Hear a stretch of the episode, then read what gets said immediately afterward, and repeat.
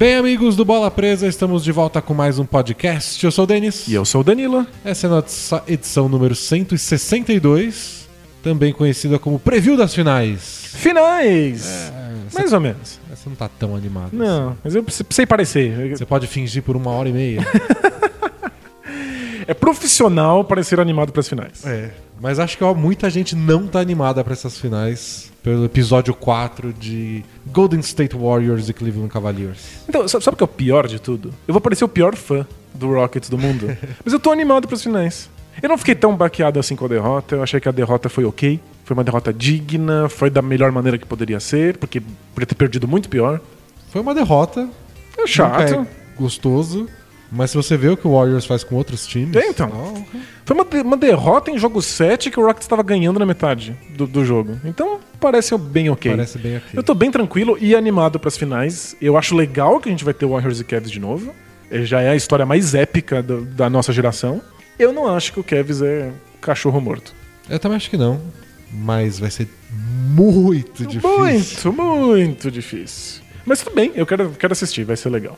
Então, eu tô chateado, ia ser muito mais legal o Rockets na- nas finais, ia ser mais interessante. Ia ser um confronto que nunca aconteceu nas finais, o Rockets e, e Cavs. Mas é o que tem pra hoje, aconteceu, foi uma derrota digna, eu tô, tô vivo. É Isso aí, pessoal, mandem as suas mensagens aí de força pro Danilo. Não, Manda seu que chazinho quente. Você acha que o pessoal manda mensagem de apoio? Tudo que aconteceu foi gente tirando sarro. É, Danilo, se fuder. A internet é assim. A internet é assim, mas tá tudo bem. Tem, tem gente que fica assim, triste na internet, mas elas não falam nada. Pessoa que sente pela, pela outra, aí ela fica quieta. A que quer acabar com a outra, ela vai. Lá são muito grita. vocais, né? É. Não tem nada mais vocal do que gente querendo tirar sarro de alguém.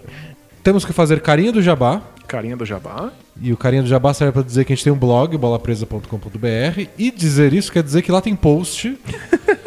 e hoje, em especial, tem um post novinho que não tem nada a ver com os playoffs. Tem a ver com o time eliminado, que é uma coisa que a gente não costuma fazer, mas que é sobre a polêmica divertidíssima dessa última terça-feira, que foi que descobriram que o Brian Colangelo, que é o general manager do Sixers, tem cinco contas. Como é que a gente chama? Falsas? Não é falsa. São contas alternativas? Contas, secretas. Secretas, contas anônimas. Anônimas, boa. Que ele usava pra basicamente ser um adolescente bravo na internet. É, Tem, tem um pessoal achando assim, eu não sei por que, que ele tem essas contas, o que, que ele ganha com isso. Eu achei que ele ganha bastante protegendo ele, o, o- ele próprio com é essas isso contas. ele fez. É, É uma história isso. parecida com a do Kevin Durant, que saiu acho que no off-season do ano passado, que descobriram que ele tinha uma outra conta anônima no Twitter que ele usava pra ficar xingando quem xingava o Kevin Durant. É, Esse Kevin Durant é panelinha, não sei o que, o Westbrook é melhor. Aí o Durant usava essa outra conta pra ir lá se defender, xingar de volta. E é mais ou menos isso que o Colangelo faz? Só que com informação sigilosa, confidencial dos bastidores. Isso e xingando não os caras que estão xingando ele, xingando caras de dentro do time, criticando o técnico, criticando os jogadores que ele comanda. Falando mal do predecessor dele, do Sam Hink. Falando mal do Masai Ujiri, que é o cara que herdou a função dele no Raptors. Ele é muito rancoroso, né? Nossa Ele senhora. é horrivelmente rancoroso. É uma máquina de climão, assim, o Twitter dele. Mas ah, o- o mais engraçado é, o pessoal critica ele por não ter trocado o Jalil Okafor. Aí ao invés de explicar o que aconteceu, porque explicar o que aconteceu exige contar pras pessoas informações que são sigilosas, ele vai lá com essa conta falsa e fala: Ah, é, imprensa, por que, que vocês não perguntam pro Jalil Okafor por que, que ele falhou no teste médico e é por isso que ele não foi trocado? Então, ele tá vazando informação. Ele tá vazando né? informação pra defender. E aí fala assim: não, o, o Colangelo é fantástico, mas por que vocês não perguntam pro Jalil Okafor por que, que ele falhou? E o Woj, né, que é o, a fon- o, o cara que tem todas as fontes do mundo, ele não foi o cara que deu furo dessa história, foi o The Ringer. Mas ele disse que uma das coisas que complica a situação do Colangelo, além de todos, tudo que indica que as contas são mesmo dele, é que pessoas um pouco mais próximas, você junta todas e várias falam que é, ele pensa assim mesmo. Isso que ele falou do Okafor, ele me disse uma vez. Em off, obviamente. Eu que trabalho em tal franquia. Aí você junta tudo, faz- são todas opiniões, tem a cara do Colangelo. Coisas que ele já falou em algum momento. É, e as cinco contas foram fechadas imediatamente depois do The Ringer ligar pra ele e falar: então, a gente recebeu informação que essas contas são suas, é verdade? Não, não, não é não. E aí fecham todas. É, não, eu- eu achei que o mais legal é que o, o, o Ringer foi esperto. Pegou uma conta e perguntou. Então, Acho que foram, foram três, né? Eles perguntaram Três, três, e falou: essas três contas são suas? E aí as outras contas que eles estavam suspeitando que fossem ao- imediatamente fecharam É. juntas. E ele só admitiu ser dono de uma delas, Que é uma que não- nunca que é postou uma que nada. nunca postava nada. É. É um nome genérico só. Então ele tá, tá muito mal. E a pior coisa é que o clima lá dentro fica ruim. Então, mesmo que você não consiga provar que foi ele que fez tudo isso, se os jogadores acham que foi, se o técnico acha que foi, dane-se. A confiança já era, o clima fica péssimo pra trabalhar. É, o Embiid falou que vai- tem que confiar. Que É, tipo, o, se ele me o ligou- Colangelo Se ele me ligou negou, e é. disse que, que é mentira, eu vou acreditar nele. Ele falou, mas se for verdade é muito ruim. E se ele secretamente achar que for verdade, porque ele deveria, porque Tudo indica. tudo né? indica que seja, não dá pra ficar na franquia. Tipo, é absurdo. É. Teu general manager é um idiota que coloca a imprensa de propósito contra você, que aconteceu com o Embiid. É. Coisas que o general manager o técnico não podem falar pro Embiid porque ele pode ficar bravo, ele ia lá no Twitter e mandava a imprensa falar. Um desastre. É, é, desastre, desastre. Então é. A NBA teve dois dias aí entre os jogos 7 e os primeiros jogos da final, que é na quinta-feira, por isso que a gente tá gravando e soltando o podcast antes. E a gente achou, ah, vão ser dois dias tranquilos, vamos falar das finais. Mas a NBA não consegue ficar parada. Sempre tem um caos a mais, uma loucura a mais. É, não teve ninguém guiando um grupo de pessoas por um túnel secreto pra bater nos inimigos, mas teve contas falsas gerando uma, uma quantidade surreal de fofoca. É. Então entrem lá no bolapresa.com.br, tem essa história inteira. Foi um raro momento que a gente achou que era importante falar de times não Eliminados, playoff, é. Mas a gente falou de todos os times que estão jogando os playoffs, então tem lá resumo de todas as rodadas com a nossa análise tática de todos os jogos. Obrigado, Denis, por ter feito da eliminação do Rocks É, no jogo não, 7, eu não ia conseguir. Minha função como amigo, co-editor, cofundador. Obrigado, agradeço muito. Quando o Lakers foi eliminado nos playoffs do ano que vem na final do Oeste também. Ah, claro, com certeza. você- vai ser Aí a primeira vez que o LeBron não vai na final em nove anos. aí você escreve. Corre- Prometo que eu escrevo nessas circunstâncias. Tem minha palavra. Ah, bom, além desses, de- desses textos lá no blog, tem também o nosso podcast semanal que você está ouvindo agora. E tem o podcast exclusivo mensal para os nossos assinantes. Brunão prometeu que até amanhã sai. A gente já gravou semana passada. Coitado, Brunão. O Brunão tá esperando cobranças do- dos assinantes com mais, mais enfáticas, com ameaças de morte, essas coisas que ele recebe normalmente. Então vai sair em breve, nos próximos dias, aí o nosso especial sobre todos os, os cargos que envolvem uma franquia da NBA. Isso. A gente falou, inclusive, o que faz um general manager, pra você entender o que o Colangelo faz É o que lá. ele deveria fazer no- na hora, no tempo que ele gasta no Twitter. E os nossos assinantes também têm acesso a um grupo exclusivo no Facebook, onde eles acompanham todas as rodadas lá conversando entre eles e ainda concorrem a sorteios mensais. E aí, pra saber quanto você paga pra ter acesso a cada uma dessas coisas, é só ir lá no apoia.se barra bola presa. E agora que a gente tá pertinho das finais, acho que é importante avisar já que nada para no, no- na, na, na off-season. Exatamente. Então acabou a temporada, continua com podcast especial, continua com um texto especial só para assinantes toda semana e o grupo continua ativo. Então é, a NBA não para mesmo. É, vai ter draft, vai ter novas contratações, vai ter preview dos times pra temporada seguinte. É, e naquele mês, geralmente agosto, que é, que é o mês onde geralmente não acontece nada. Ano passado foi só a troca do Kyrie Irving. Só isso. Mas né? geralmente não acontece nada. Aí a gente usa pra fazer coisas que a gente tem planejadas aí. Contexto histórico, de contar causos antigos, ou até de fazer umas análises mais demoradas que não dá pra fazer no calor da temporada. Então, se você quiser assinar agora, não se preocupe que mesmo durante a off-season vale a pena. Boa. E lembra que você assina agora e você tem acesso a todo o conteúdo que a gente criou em todos os dois anos de assinatura do blog. É, Você fez a conta esses dias, né? Foi, foi muito texto. São 92 textos especiais, 61 filtros em que você conta todas as amenidades da, da, da NBA e 24 podcasts especiais. 25 se o Brunão tá, tá, tá editando agora, tá correndo. Não, porque agora ele tá editando na esse. é. Agora ele tá editando esse aqui. Então são isso, 92 pe- textos especiais e mais 61 filtros. É material pra você esquecer que não tem NBA na, É. na off-season. É um assassino de tédio.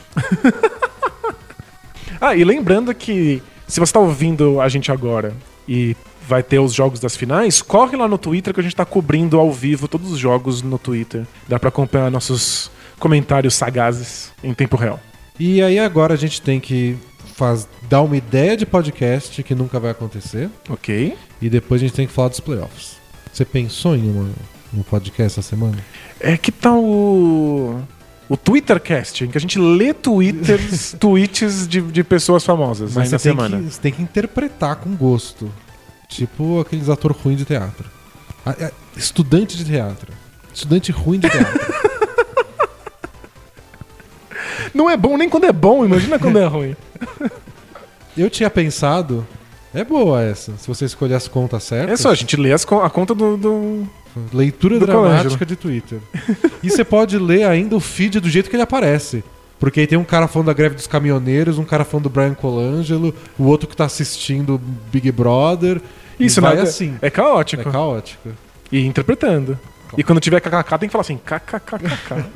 Eu tinha pensado no Tediocast. ah, Que é pra quando você tá entediado, você ouve um podcast sobre pessoas entediadas. contando a experiência delas, é isso? É assim, você vai ser gravado ao vivo. e aí um, um host muito entediado recebe ligações de quem tá entediado. E começa a conversar. Se a conversa fica animada, corta. Não pode, não pode. tipo- Fugiu. do- É, você faz o quê? Ah, sei lá. Aí eles acham algum assunto que pega os dois. Ah, que legal. Você também gosta disso? Acabou. Aí o diretor vai lá e pá, corta a ligação e é uma próxima pessoa entediada liga. Fala, O que, que você fez hoje? Então, nada. Fiquei esperando pra participar aqui. É, eu tava. Falaram que ia entregar uma coisa aqui em casa e não entregaram. A net ia vir, aí eu não fui trabalhar, Aí eu fiquei aqui esperando. mas a net não veio. Podia ter um outro podcast que chama Esperando a Net. um podcast você fica escutando alguém esperando alguma coisa E acontecer. aí quando toca a campainha, você chegou, chegou, é o carteiro. Nossa, já pensou isso? Um podcast sobre pessoas que estão esperando. Nossa, que agonia. Sempre, tipo, mulheres grávidas, pessoas esperando a morte chegar, Nossa, gente um... esperando encomendas importantes, Ah, mas aí agora isso é uma boa ideia. gente esperando as férias. Não era isso combinado. Era pra ser ideia bosta, É, né? essa aí foi ótima. Chama Esperando Godot. Não pode ser esperando o cast? Pronto, ficou ruim de novo. Ah, bom, obrigado. Boa. Pô, mas é realmente boa essa ideia. Corta aí, Brunão, que a gente vai fazer esse. Esse a gente vai fazer de verdade. Bom, vamos lá falar de basquete então. Bora.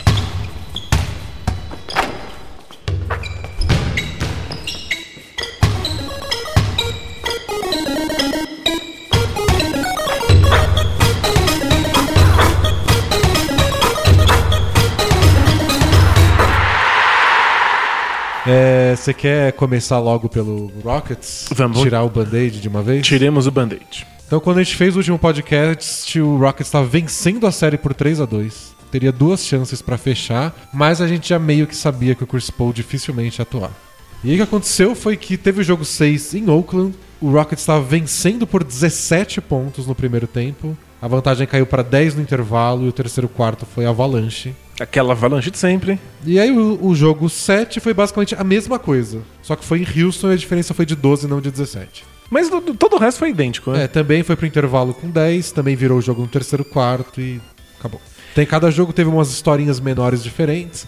Então o Clay Thompson fez 35 pontos no jogo 6, no jogo 7 ele teve problema de faltas. Então tiveram coisinhas diferentes, mas na prática foram dois jogos muito parecidos com derrotas do Rock. É, acho que o, o jogo 7, que é o jogo emblemático, e que um jogo que durante muito tempo parecia que o Warriors não tinha chance É, de eu, vencer, eu achei que não ia dar pro, pro Warriors. parecia que não tinha que ter como, assim, parecia que não existia interruptor que você pudesse ligar pra salvar o time de repente, assim, no meio do terceiro quarto. Acho que esse é o jogo que tem- teve as, as historinhas mais interessantes.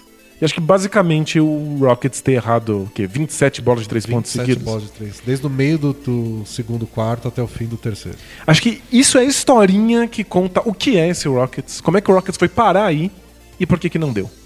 Então acho que quando a gente lembrar desse time, infelizmente, a gente não vai lembrar pelas coisas boas, a gente lembra porque deu errado. É. A gente vai lembrar que esse é o time que vivia e morria pela bola de três pontos e morreu na bola de três pontos. No jogo, num, num jogo 7, quando não conseguiu parar de arremessar uma coisa que não tinha mais nenhuma chance de cair. É, te- teve a- aquele 538, que é o site que foi comprado pela ESPN e que fala basicamente de estatísticas. Esse é o trabalho deles. Eles falam de eleição americana, de política, de tudo É, não é só esporte. é. baseado em números. Eles têm a parte de esporte. E aí eles falaram que a chance desse Rockets, com esses jogadores, com o aproveitamento deles, de errar 27 arremessos de três seguidos era de uma em 72 mil. É, e eles analisaram as chances de cada arremesso cair em cada circunstância. Então, quem era o jogador, aproveitamento dele naquela região da quadra e se ele estava sendo contestado. E acho que essa é a parte que muitas pessoas não perceberam durante o jogo. No calor do momento e vendo o Rockets errar, é que o Rockets estava dando bons arremessos. É, tipo, tiveram uns. Se você pega o, o vídeo com os 27, tiveram uns dois ou três que o Harden forçou muito tentando cavar falta. Isso. Aí teve o- alguns que estavam com a marcação próxima. Mas tantos e tantos outros estavam completamente livres. Completamente, é dos arremessos que o Rockets quer dar. né? Por isso que é difícil parar. né? Mas é isso que a gente quer, porque eu não vou fazer. Porque eu errei o último. É, toda a ideia é de que se você tá numa boa cir- circunstância de arremesso, você não deveria abrir mão disso. Uhum. E que se essa boa circunstância surge no arremesso de três pontos, com três segundos de cronômetro, ótimo, use isso. E o Rockets chegou aí fazendo esse tipo de arremesso. Porque ao contrário do que parece, porque às vezes não passa no, no teste do olho, ver uma pessoa correndo para a linha de três pontos e arremessa. É um arremesso excepcional, é um arremesso excelente. É, se for pelo jogador certo. É um bom arremessador, numa boa circunstância, razoavelmente livre, em contra-ataque quando a- o, o adversário está desequilibrado. Por que, que você não daria esse arremesso? Porque é feio. E daí que é feio, não é campeonato de beleza? não é concurso de Miss? É, tipo, várias pessoas dão. Não, não, não, não é esse argumento, mas falam que ah, o Rockets não é o time que eu mais gosto de ver jogar, porque eu gosto de passe, eu gosto daquele jogo mais Spurs, e o, o- o Rockets virou o time da isolação. É. E tem o, jogo- o pessoal que é mais old school, que quer ver jogo de garrafão e não aguenta tanta bola de três. Mas essas são questões estéticas. É uma questão de preferência. Eu gosto É. mais de limão, eu gosto mais de morango. Pra né? vencer em eficiência, o Rockets já mostrou que o jeito que eles jogam pode dar muito certo, deu certo ao longo da temporada inteira. Os últimos campeões, Warriors e Cavs, todos arremessavam muitos de três. Essa acho que não é mais a questão, é só uma questão de gosto de estético ainda, não é nem questão de eu acredito que outro jeito vença mais. É, não, porque e- estatisticamente você não pode manter esse argumento. É. Você pode só não gostar de que esse seja o melhor jeito que se vença. O que não é uma crítica contra esses times, é uma crítica contra o basquete. Porque se o basquete é mais vencível através de uma, de uma certa maneira, isso é um problema do basquete, não do time que adota. Então o Rockets adotou bons arremessos, deu bons arremessos. Por mais estranho que pareça, o Harden dar um passo pra trás com um, marcador na cara dele é um bom arremesso. É, pra ele é. Pra ele é um arremesso Nesse bem caso ok. é bem exclusivo é do James Harden. Só funciona pra ele. Não arremesso do meio da quadra, não ser que seja o Curry, porque pro Curry é um bom arremesso, pra mim não, não é. Então, foram bons arremessos dados. Alguns deles não eram arremessos excelentes, eram só arremessos ok. O Harden se atrapalhou um pouco tentando cavar falta, porque isso funcionou no começo do jogo, ele tentou insistir nisso e não deu certo. E o Rockets errou um monte de bolas livres que poderia ter feito. Não precisava ter feito todas. Precisava ter feito três, quatro. É, se eles tivessem feito duas a mais dessa, só que na hora certa, pra parar os contra-ataques do Warriors, talvez o jogo já fosse outro. Pois é. E eu não sou um gênio estatístico, mas acho que a cada bola que você erra, a chance de você acertar a próxima é maior porque estatisticamente você acertar 30%. Então se você já errou um monte de bolas, parece que a, a- a próxima vai cair, a próxima tem que cair. É tipo, se você acerta 50% sempre e você já errou duas, você fala, ah, deixa eu arremessar mais duas. Pois é. Não é assim, obviamente. Não é assim que funciona.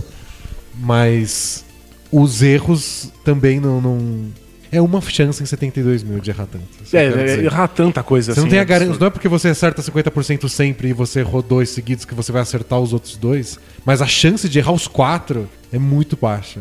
O que me pegou é que. E que eu até coloquei no resumo lá da, da rodada.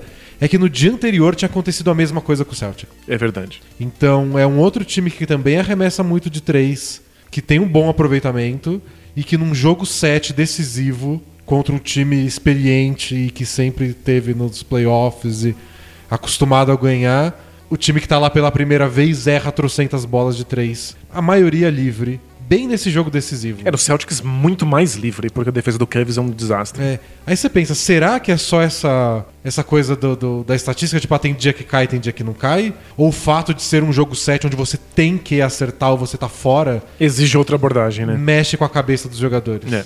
Porque tem isso, o Rocket sempre pregou, eventualmente vale a pena. Pode ser que um jogo ou dois jogos você erre demais, mas na maior parte dos jogos você vai acertar, então tudo bem. Ou às vezes até no mesmo jogo. Tipo, você errou todas no primeiro tempo, continua chutando. Vocês são bons, vocês treinam pra isso. Eventualmente vai começar a cair. Aí no segundo tempo cai, vocês viram o jogo e ganham. Aconteceu várias vezes ao longo do ano. Pois é, e aí num jogo 7, as bolas não caem. E tá dentro do plano. Se você perguntar pra qualquer um, eles vão falar assim: é, a gente sabe que isso pode acontecer. É que num jogo 7 não pode não É. acontecer. Eu fico me perguntando se entra na cabeça do Ariza, que acertou 0 de 12 arremessos. E continua arremessando, é. Se ele dava se ele deu o 12 arremesso pensando uma hora cai, ou se ele tava desesperado. Pensando, nossa, meu Deus, tá tendo tudo errado, eu vou chutar isso aqui só porque precisa. É. E se, tá bom, erraram 27. Os 10 primeiros foi normal, a partir do décimo primeiro, será que foi? Hoje não tá caindo nada, pelo amor de Deus, hoje não. Hoje não pode ser esse dia ruim. Então, talvez, isso, isso não é mensurável. Então a gente só, só pode especular. Mas talvez a abordagem deveria ter sido diferente, porque a cabeça deles já tava em outro lugar. Sem dúvida. É que o problema é que o plano B do Rockets é infiltração. Porque você não vai dar arremesso de meia distância, que não é um bom arremesso, especialmente sem o Chris Paul, Isso que é o cara falar, que faz o isso. cara que poderia ter feito isso era o Chris Paul e ele tava fora. Então, pr- pro Rockets sobrava as bandejas. Só que o primeiro tempo, e talvez isso tenha criado um choque, o primeiro tempo foi um, um- um momento em que o Rockets foi muito bem nas bandejas, atacou o garrafão com gosto. Especialmente porque o Clay Thompson não tava na quadra, o time ficou. O Warriors ficou extremamente desbalanceado, ficou uma coisa muito esquisita. O Steve Kerr tentou um time mais baixo, não quis usar o Kevin Looney nem o Jordan Bell durante um tempão. E aí o Rockets sentiu a vontade pra fazer infiltrações. E atacar o, o, o aro a ponto de conseguir trocentos rebotes ofensivos. Então tava dominando o jogo de uma maneira que não era muito característica do Rockets. Mas que é uma das possibilidades, o time sabe fazer isso. No segundo tempo, quando as bolas de três pontos não caíram, uma possibilidade era voltar pra isso. Mas o time não parecia ter a menor condição. Não. Tava exausto, tava cansado com rotação limitada. E o, e o Warriors estava muito mais agressivo na marcação das infiltrações. Se você vê as bolas de três erradas, você vê que várias são criadas assim. Com o Warriors indo pra cima na- nas infiltrações e deixando alguém livre e depois correndo pra tentar contestar. E nem sempre dava tempo. Teve um, um dos arremessos, que é até uma foto engraçada que eu botei, que tá o Eric Gordon sem nenhum jogador em volta. E se ele quisesse passar pro James Harden, o James Harden também não tinha nenhum jogador Tava em volta. mais livre ainda. Aí se você vê o vídeo, você vê o Jordan Bell dando, dando um pique, pulando assim. Sem menor chance, né? Não influenciou aquele arremesso, mas essa era a aposta do Warriors. Tipo, É. vamos atacar, não vamos deixar eles infiltrarem, não vai ter mais enterrada pro Capela igual no primeiro tempo. e aí depois, quando eles tocarem pra linha dos três, a gente corre, contesta e é jogo 7, não cansem, pelo amor de É, Deus. e o mais legal é que foi uma aposta desesperada do Warriors. Porque o Warriors não tava bem no jogo, tava sendo dominado, tinha perdido todos os duelos no garrafão. Então foi no desespero. Vamos dar pro Rockets as bolas de três pontos que eles querem, mas a gente não vai tomar mais bandeja. E vamos tentar contestar as bolas de três, não na, na tática, mas no pulmão. Corre aí e vê o que você consegue. Então foi desesperado e poderia ter dado muito errado. Eles perderam o jogo por 12, eu acho que foi o placar final, e erraram 27 bolas de três seguidas. Era só cair três, era só cair quatro. 4 o jogo tá empatado. Claro que o jogo ia ser diferente e tudo, mas. E 4 de 27 não é um bom aproveitamento. Acho que, acho que o, o mais importante é o quanto o jogo teria sido diferente. Porque assim, se você acerta duas bolas de três seguidas, o Eric Gordon acertava aquela bola ali. O Warriors já é obrigado a marcar a bola de três pontos diferente. E aí abre o espaço pra bandeja que o Harden gostaria de estar fazendo, mesmo com a língua pra fora. É, o resumo do jogo são os minutos do Ryan Anderson, que eu sinto muito. Ai, que absurdo, que absurdo. O, Se sujeitar a isso. o Ryan Anderson entrou no jogo no meio do terceiro quarto, quando o Rockets estava ganhando por 3. Ele passou 2 minutos e 50 em quadra e foi embora com o Rockets perdendo por 12. Aliás, por 9, desculpa. Não vamos piorar as coisas dele. É, podia ser por 12 também. Então perdeu, meu coração foi. perdeu por 12 enquanto ele estava lá. Ele estava ganhando por 3. Nem tudo foi culpa do Ryan Anderson. Não, mas algumas Mas- bolas foram. Mas porque ele- algumas foram. como a gente previa que ele virou um alvo defensivo no instante em que pisou na quadra. Mas esses minutos foram o momento, foi o momento da virada. O Rockets deu cinco arremessos, quatro foram bolas de três e praticamente todos do, do- todos os pontos do Warriors foram na transição. O primeiro, o que empatou o jogo, foi uma bola de três do Kevin Durant depois de um tempo técnico. Então pediram tempo, entrou o Ryan Anderson, fizeram uma jogadinha de lateral, o Durant fez uma bola de três e empatou. A partir disso foi erro de arremesso do Rockets, Contra-ataque. contra-ataque e bola de três no contra-ataque. então, se você pensa que duas dessas bolas entram, não só são três pontos a mais e mais três pontos pro Rockets, como. Não tem o contra-ataque. Não tem o contra-ataque. É isso. Comple... Bem que você falou, algumas dessas bolas já mudariam todo o, O ritmo, a o dinâmica. ritmo, o é- jeito do jogo ter acontecido. É, o- o Ryan Anderson entrou em quadra, o que é um absurdo. Ele tá jogando o jogo 7 das finais, depois, especialmente não ter jogado a série, porque o time não conseguia mais infiltrar. Porque o Warriors veio focado única e exclusivamente em fechar o caminho pro garrafão. Então, joga com cinco abertos, coloca cinco caras pra arremessar de três pontos. A única esperança do Rockets pra isso, colocar um jogador de garrafão pra arremessar, é o Ryan Anderson, que é um especialista. E quando eu falo isso, eu não consigo deixar minha cara sem um sorriso bizarro. E sabe qual é o pior de tudo? Hum. Ele passou esses minutos todos em quadra, tomou cinco pontos do Curry na- no meio da fuça Porque não consegue defender nada. e não deu nenhum arremesso, não tocaram a bola pra ele. É que não é exatamente pra que ele arremesse. Ele tá ali pra espaçar a quadra, né? A chance de que ele arremesse deveria tirar o Warriors de dentro do garrafão. A única bola de dois que o, o Rockets tentou nessa sequência foi uma infiltração do Harden e o Kevin Durant tava marcando o Ryan Anderson. Aí o Ryan Anderson foi pra zona morta. O Kevin Durant falou, ok, eu vou pro garrafão dar um toco no. no Porque James Harden." esse era o plano defensivo do Warriors no segundo tempo. E aí eu não tenho certeza se ele pegou a bola e se foi toco do Kevin Durant, mas foi muito próximo de um toco. O Harden errou, contra-ataque, foi aquela última bola de três do Kirby que ele virou de costas no meio e que decretou o fim do jogo, basicamente. Ou seja, a única bola que o Anderson podia ter arremessado, que era essa, não chegou nele, né? O Warriors não respeitou, Porque era, o plano era esse. então... Arriscado, Eu- mas tudo Jogo bem. 7, segundo tempo, eu vou marcar o Harden, não o Ryan Anderson. Isso. O Harden não confiou no, no- no jogador dele. Porque por- não jogou a série inteira e porque não, não acerta arremesso. não o culpo também. E tomaram o contra-ataque. Então foi Um desastre. Foram 2 minutos e 50, onde uma vitória virou 10 pontos atrás, com um time frio contra o Warriors. Deu tudo errado. É, O, o ideal era acerta umas bolas de três pontos, o Warriors é obrigado a desfazer a, a defesa de garrafão, aí surge espaço para as bandejas. Mas com o Warriors só fechando o, o garrafão, o time exausto, o Harden sem conseguir infiltrar, o que o Harden fez foi passo para trás e bola de três. Aí errou, errou, errou. Isso gera rebote longo.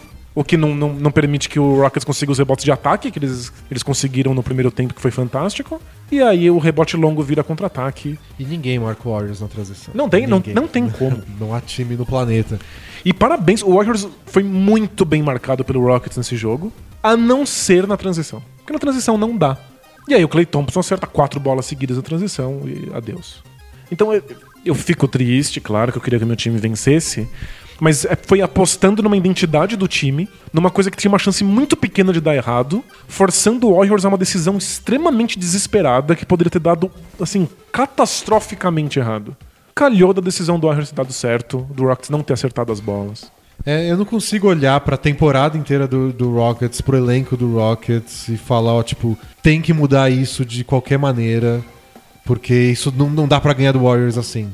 Eles chegaram muito perto, O, o mais perto que qualquer um já, já, já chegou, no- desde que o Warriors virou um super time. né? E faltou muito pouco mesmo, tipo... Dá pra pensar em mil cenários, que, tipo, se essa coisinha tivesse acontecido diferente, poderia ser. Tipo, se uma delas tivesse ido, se fossem algumas bolas de três, se fosse a rotação diferente, se fosse menos minutos pro Gerald Green, sabe? Qualquer, várias pequenas coisas que você junta e fala, ó, nem eram todas essas juntas. Uma delas, duas, poderiam o resultado ser diferente. E, e tem um pessoal que, porque foi por muito pouco, bota a culpa na arbitragem. Porque a arbitragem errou umas bolas do, do Acho que errou Harden. pros dois lados. Erra pros dois lados, a gente não tem como controlar. Eu não entro nessa narrativa. E pra mim, é tipo, ventou. Sabe quando venta no, no, no- estádio? Ah, eu perdi aquela, aque- aquele passe. Por quê? Porque ventou e a bola saiu do controle. Você leva isso em consideração. Ah, você tá com medo do vento? Então você passa a bola mais, mais perto. Ah, meu Deus, tava molhado o gramado, então a gente não conseguiu fazer contra-ataque. Meu, tá molhado o gramado, você dá chutão, você, você se adequa. Tipo, se o Rockets percebe que as bolas, as faltas não vão vir, você muda o estilo de jogo. Faz parte, é tipo um vento. É, Acontece. Se acerta as três bolas de três pontos que você precisava, aí tanto faz o que o juiz marcou. Se o time tivesse, de fato, conseguido concretizar aquilo que treinou a temporada inteira pra fazer, não precisava se preocupar com a arbitragem. Eu também acho, eu não, não entrei nessa, não. E também não entram de lesão. Porque, tipo, o Chris Paul poderia ter mudado o jogo? Sem dúvida. O Igodala também. E se o Curry não tivesse perdido um- meses com lesão, também estaria jogando diferente. É, isso é- todos os times estão machucados e em algum nível. E é claro que o Chris Paul faz falta. Até que man- mandaram quando o Kevin Love se machucou, que ele teve a, a concussão e não pôde jogar o jogo 7. O pessoal, ah, será que é uma é uma benção no fim das contas? Porque eles estão com Com saldo negativo, saldo né? negativo com o Kevin Love em quadra. E o saldo do Chris Paul não era muito melhor, não. É verdade. É que ele foi um pouco mascarado porque o Warriors teve duas vitórias de 40 pontos, né? Mas o saldo do Chris Paul era negativo. E o do Harden positivo. E o do Harden sem Chris Paul era muito positivo. É, não, Pro não é uma Rockets, coisa... pro é- Rockets seria muito melhor. Ele é, um, ele é o tipo de jogador que você quer quando tá dando tudo errado. Porque ele é um cara que, que pode botar a bola debaixo do braço e, Que tem recurso, né? Que sabe e que fazer inventar. ponto de qualquer jeito. E tem arremesso de meia distância pra quando tá caindo a bola de longe. Ele é um All-Star. Quando você está no desespero, você quer ter uma estrela a mais no seu time. Eu, eu queria que ele tivesse dado alguns dos 12 arremessos que o Ariza errou. Sem dúvida. Mas poderia não ter dado certo também. É, é muita especulação. É, que, tipo- não dá pra saber o que. o- Faz que parte. Você tira, tipo, a única grande estrela de um time por lesão, a gente fica triste, porque aí o jogo não é mais o mesmo. Mas o Rockets estava ok sem o Chris Paul, e o Abriu- Warriors estava ok sem o Godala. Eles abriram 17 pontos em cima do Warriors, não deixavam eles fazer ponto de jeito nenhum sem o Chris Paul. De fato. Dava, dava pra ter vencido. Lesões é fazem muito parte. bom. Inclusive, lesões fazem parte do Chris Paul. Pensa o que é o Chris Paul. O Chris Paul é um All-Star que dá assistências fantásticas. Se machuca todo ano e nos que se playoffs. machuca todos os anos nos playoffs. Então faz parte do jogador. Quando o time in- investe nele, ele já investe sabendo que isso é uma possibilidade. O time investe em bolas de três pontos, sabendo que no jogo 7 pode não cair. Investe no Chris Paul, sabendo que no jogo 7 ele pode estar machucado. É, faz parte. Fazer o quê? Pra mim, a estratégia do, do Rockets acreditar no processo. Traz todo mundo de volta. É, já, já falaram que a prioridade total é reassinar Chris Paul e o Capella. O problema é que vai sair caro e eles gastam 20 milhões por- de dólares com o Ryan Anderson. Ai, por que, que você fala isso na minha frente? Então vai sair caro. O cara acabou de gastar bilhões pra comprar a franquia. É, dinheiro pra ele não tá vai, faltando, vai, né? vai- agora que comprou, deixa boa. Vai ficar né? regulando micharia É. aí? São alguns milhõezinhos de dólares, né? E aí eu me preocuparia em atrair uns jogadores a mais pra ter mais. Não Pra ter um banco, né? Pra ter banco, pra não depender de Anderson e de Gerald Green em jogo 7. E o Gerard Green é fantástico porque ele é um jogador que arremessa a bola de três pontos. E não é isso que o time quer, mas você precisa ter alguém que saiba obedecer um esquema tático, sabe? Que Não, tenha ele- um mínimo ele de é bom ser- senso. Ele, é pra ser tapa-buraco, tipo, o né? nono jogador do, da, da, da rotação, não o sexto, sétimo. Exato. Ele virou o sexto com o Eric Gordon de, de titular. Titular, é. Você coloca muita responsabilidade nas mãos de uma pessoa que pega a responsabilidade e arremessa. Não importa de onde, de onde, de onde seja, qualquer lugar da quadra. Então não, não é o ideal, mas também faz parte das escolhas que o time fez. O, o, o Rockets apostou muito no Ryan Anderson. Antes de saber que era um problema na NBA moderna você ter um cara grande que não consegue defender no perímetro. É, foi, foi mais rápido do que a gente imaginava que a NBA virou um jogo, voltou a ser um jogo com tanta jogada de mano a mano. É porque era- era- virou uma resposta óbvia pra explorar os times que estavam só jogando no perímetro. É. É- é- no, no fundo, o que a gente tá fazendo é um, é um pô, é pedra, papel, tesoura. O cara usa isso, então você tem que usar aquela coisa que, Que vence isso. isso. é. Nossa, o basquete coletivo é maravilhoso, todo time vai fazer isso. Não. Contra esse basquete coletivo, às vezes a melhor coisa a se fazer é jogar no mano a mano. Então você joga no mano a mano. É, começou quando o próprio Mike D'Antoni trouxe para aquele Phoenix Suns um jogo que era totalmente baseado em pick and roll. Então ele botava o Steve Nash no meio da quadra e o Amari Stoudemire fazendo um bloqueio pro pick and roll dele. E aí a NBA não sabia o que fazer com aquilo. Era indefensável, porque o Amari Stoudemire era indefensável, porque o Steve Nash arremessava de qualquer lugar, porque tinha outros cinco arremessadores espalhados até atrás da cesta. Parecia indefensável, as pessoas falavam, é apelação, não tem como vencer disso. É. né? E aí foram criando várias coisinhas pra conseguir defender essa. A última maravilhosa que anulou o pick and roll foi quando os times falaram: vamos trocar a marcação. Então você que tá marcando o, o cara que tá na função da Amari Stoudemire, você vai marcar o Steve Nash. Aí não importa o bloqueio que ele fez. E você que tá marcando o Steve Nash, você marca o Amari Stoudemire agora. E aí antes era um problema. Como assim? Isso quer dizer que meu armador, Nanico, vai ter que marcar o O Amari que pula por cima dele. é. né? Mas passaram os anos e a gente começou a, a- a ver os armadorzinhos. E os armadorzinhos são o Russell Westbrook, que é um trator. o Ben Simmons, que é mais alto que muito pivô. Mas fala, ok, acho que não é tão problema você trocar assim. E, e- seu pivô é quem que é? Aquele cara branquelão de 220 quilos? Não, é o Tristan Thompson. Que Então- fica lá, que marca o cara no perímetro com, com um jogo de perna de, de armador. Você fala, troca tudo. troca. E o Warriors mostrou, porque o Warriors investiu nisso, assim, com, pulou de, de, cabeça na brincadeira. O Warriors mostrou que se você tem um cara muito nanico marcando alguém no garrafão, não tem problema, você ajuda ele. É. Você traz outras pessoas, elas dão um passo pro lado, elas impedem que o passe chegue. E aí, se você não passar pro cara no, no- no- dentro do garrafão, tiver que passar pra alguém que tá no perímetro, o, o time simplesmente faz uma rotaçãozinha defensiva e alguém chega a tempo. E aí o que todos os times que sobraram nos playoffs agora fazem é isso, né? Os quatro times, eles Os quatro times trocam em tudo, né? Especialmente quando o Cavs não tem o Kevin Love em quadra, porque aí eles tentam evitar um pouco isso. Mas geralmente é tipo a troca. Troca tudo. O Celtics troca tudo. Teve um bloqueio, um corta-luz, troca. Troca. Pra não ter erro. Não vai ter falta de falha de comunicação. Não, não tem mismatch, porque aqui todo mundo marca todo mundo. E aí o que acontece quando, quando faz isso? O pick and roll perde valor.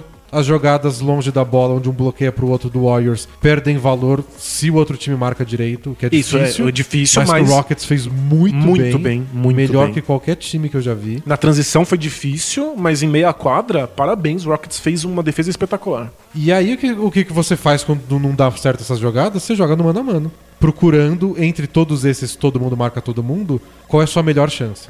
É quem é o defensor mais frágil, que tem mais dificuldade. No mano a mano, principalmente. E aí foi a série inteira o Rockets tentando atacar Curry e Kevin Looney. Era só isso. Aí virava mano a mano.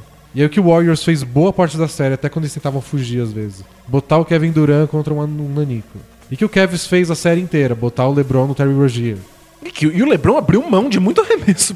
Se ele quisesse, poderia ter arremessado todas as bolas em cima do Rogier. E o, o Celtics tentou lutar contra isso. O Celtics resolveu que não ia É. mais trocar. Quer dizer, troca e depois desses troca. E, E, aí o aí Cavs achou os contra-ataques. ach- achou contra-ataques. O Celtics, que é uma das melhores defesas da NBA, começou a errar um monte de troca defensiva fazendo isso. Eles começaram a botar o LeBron lá longe no canto da quadra. Aí se alguém corria pra ajudar, demorava mais 5 segundos pra chegar, dava pra ver quem tava livre. Então você vai achando contra-ataques. É isso, a gente a- achou que a NBA tinha passado essa fase do mano a mano. E que jogador que só joga individualmente não tem mais espaço. Mas as coisas vão, voltam, dão volta, dão pirueta. E aqui tá o, E aí, de o repente- Ryan Anderson não consegue ficar em quadra. E aí, de repente você olha, ó, esse cara aqui que só joga no mano a mano, eu quero ele agora. Você quer um John Waiters da vida? Passa a ter muito mais valor, porque jogar mano a mano na NBA existe de novo, depois de tantos anos. E aí daqui a e aí, pouco, se você né, não consegue defender o mano a mano, que é Você o tá caso do ferrado. Ryan Anderson, não joga. você é exposto brutalmente, especialmente nos playoffs. A gente teve um- um- uma série inteira em que o Ryan Anderson jogou meia dúzia de minutos, foi destroçado, e o Nenê entrou uma vez com duas passos de bola e foi sentar. Tipo, não dá mais porque o cara não defende. Mas daqui a, daqui a pouquinho alguém dá um jeito de enfrentar o mano a mano. aí Você não quer mais cara de mano a mano, você volta a ter outro tipo de basquete. Faz parte. Até porque uma das coisas que tinha morrido na NBA, entre aspas, era o jogo de post-up, de costas pra cesta. Só que agora numa liga cheia de mano a mano, você pode fazer esse mismatch pra fazer o post-up. Isso, agora já tem um monte de gente jogando de costas pra Que é cesta. o que o Sixers fez contra o Celtics. O LeBron fez várias vezes. contra o Rozier. Então, de repente, vale a pena de novo ter um cara bom no post-up se você conseguir botar ele Pra defender. no matchup certo e que ele consiga ficar em quadra pra defender. É isso, o Capela tomou uns paus assim na defesa, faz parte. Mas ele não toma pau o suficiente pra ter que sentar. Às vezes ele contesta. Então pronto. Também não precisa ser um gênio defensivo, você não precisa ser a coisa mais exposta do mundo. Como o Ryan Anderson. Bom, a última vez que a gente fala do Ryan Anderson na temporada. Sem dúvida. E do outro lado, Cavs na final de novo. Essa eu achei que. Não ia acontecer, né? Nossa, não sei como é possível isso. É, a gente teve que escolher se duvidava do Brad Stevens ou do LeBron, e eu escolhi duvidar do LeBron. e eu, eu falei que eu ia fazer isso sabendo que eu era burro. Isso. E pronto, eu Você sou foi burro. inteligente ao dizer que você tava sendo burro. Exato. Não tinha como. Era, era, era absurdo. Qualquer, qualquer lado tinha muita vantagem, um por ter LeBron, outro por ser tá jogando É muito melhor. Faz um checklist. Qual que é o elenco mais completo? Apesar das lesões todas do Celtics. Gente, o Celtics é um elenco muito mais completo, mesmo faltando um monte de gente. Qual é o elenco mais completo? O time mais bem entrosado? Melhor defesa? Melhor esquema melhor tático. técnico? Melhor esquema tático? Melhores jogadas depois de, de, Me- de tempo. Melhor histórico nos- nesses playoffs? Mando de quadra? Melhor, melhores arremessadores. Tudo, to- todo da lista é Celtics, Celtics, Celtics, Celtics. Então- Até a última opção, que, Que é melhor jogador. Isso. Aí tá lá, Cavs, venceram. E, e tinha aquelas coisas do tipo time mais experiente, time com mais cabeça, que são coisas mais intangíveis e o Celtics mostrou série após série que a gente não precisava se preocupar com isso. É. Eles mantiveram a cabeça no lugar o tempo inteiro, se saíram dos buracos bem bizarros e pareciam, obviamente, o melhor time. Eu até pensei quando eu tava falando, do- quando escrevi o resumo lá, que eu falei que, tipo, depois de tantos meses a gente pode falar finalmente que, ah, o time era muito jovem. o quanto é cafajeste você pegar um time que fez tudo isso, aí quando perde aos 45 do segundo tempo pro LeBron, você fala, ah, que essa juventude, né? É tipo, é, é cafajeste, é, é ter zero memória e é ter muita preguiça de analisar tudo que aconteceu, É, né? Não. Não, eu vou analisar um jogo só porque eu tô com preguiça. Então nesse jogo eles foram pirralhos, então eles são pirralhos. E o melhor jogador do time no jogo 7 foi o Jason Tatum, que é o mais novo de todos. Pois é. E no jogo 6, em Cleveland, quando eles podiam ter fechado, embora seja mais difícil porque em Cleveland o Cavs joga, o pior do time foi o Horford. Tipo, 6 pontos num jogo que você pode. Não, foi, foi bem ruim. Ele até jogou melhor o jogo 7, mas aquilo foi deprimente. O Mas- Jason Tatum tava lá dando enterrada na cara do LeBron e trombando com ele. Ele deu, deu uma baita enterrada, trombou, com, com- gritando, o que deveria ter tomado uma técnica NBA É, ainda atual. bem que não deram. Não deram técnica. E o Lebron, ele, tipo, ele, ele sequer olhou com raiva. Ele olhou com. Que que, que você tá Você tá fazendo? fazendo isso? Que, como pode? Pareceu a reação correta depois que o, o Kevin venceu É. o jogo. Mas na hora não, não. Nossa, na hora, na hora pareceu absurdo. E pouco antes ele já dado aquele toco no Rogier. Que ele ficou esperando. Falou, vem. E o Rogier falou, tá bom, eu vou, vou com tudo, vou enterrar. não vou fazer bandejinha, não. Esqueceu, né? Acho que o Rogério esqueceu. Foi muito engraçado. É que sabe o que eu penso? Sabe o que eu penso? O Rogier, sem querer, se colocou numa situação onde é impossível vencer. Impossível. Uma enterrada contra o Lebron, assim? É. Porque se o Rogier para e dá um jumper de meia distância, com o LeBron dan- andando pra trás, tipo, vem, você é o covarde, você. Pá, pá, pá. O time, o time inteiro vai fazer isso. Faz sentido. Mesmo que ele acerte o arremesso de meia distância.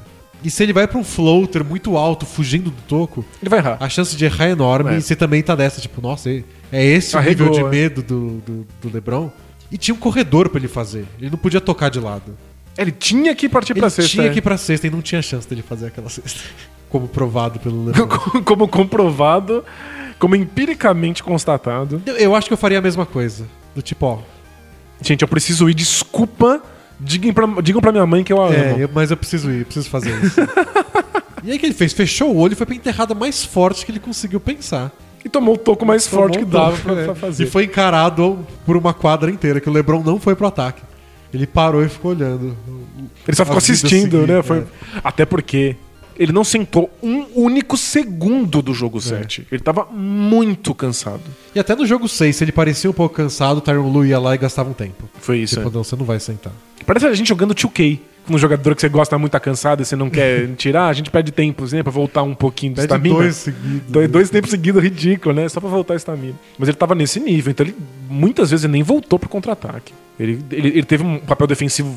Não foi uma partida inteira, assim. O LeBron não é muito consistente na defesa, mas ele teve momentos defensivos excepcionais. E aí deixa o contra-ataque se virar, não vai voltar, não. E até a enterrada do Tatum, que deu certo, pegou o LeBron um pouco. O LeBron foi pra cobertura, foi pro toco em cima do Tatum, mas ele não tava lá esperando. E o Tatum foi muito rápido e enterrou, pegou de surpresa. Aí é possível. Mas Não. o LeBron te intimidando, tipo, vem. Não, ele é um Android, então se, se você deixa que ele compute a sua, a sua posição no mapa e coloca aquela mira em você, É, adeus, adeus. Uma possibilidade, assim. O Rogério podia ter dado três passos pra trás e arremessado uma bola de três. Porque aí você põe a culpa na NBA atual. não, mas. é Hoje em dia, eu achei que eu tava livre de três e deveria ter chutado. Aí não, ninguém faz som de, de galinha pra ele. É que eu gero 1.03 pontos por posse de bola em infiltrações e 1.09 em bolas de 3. Então, era melhor ter chutado. Mas deveria, não deveria ter chutado? Tipo, estatisticamente, não é uma boa ideia você atacar o LeBron. Se o Rogério fosse um um Android como o LeBron, ele teria calculado a probabilidade e percebido que era furar.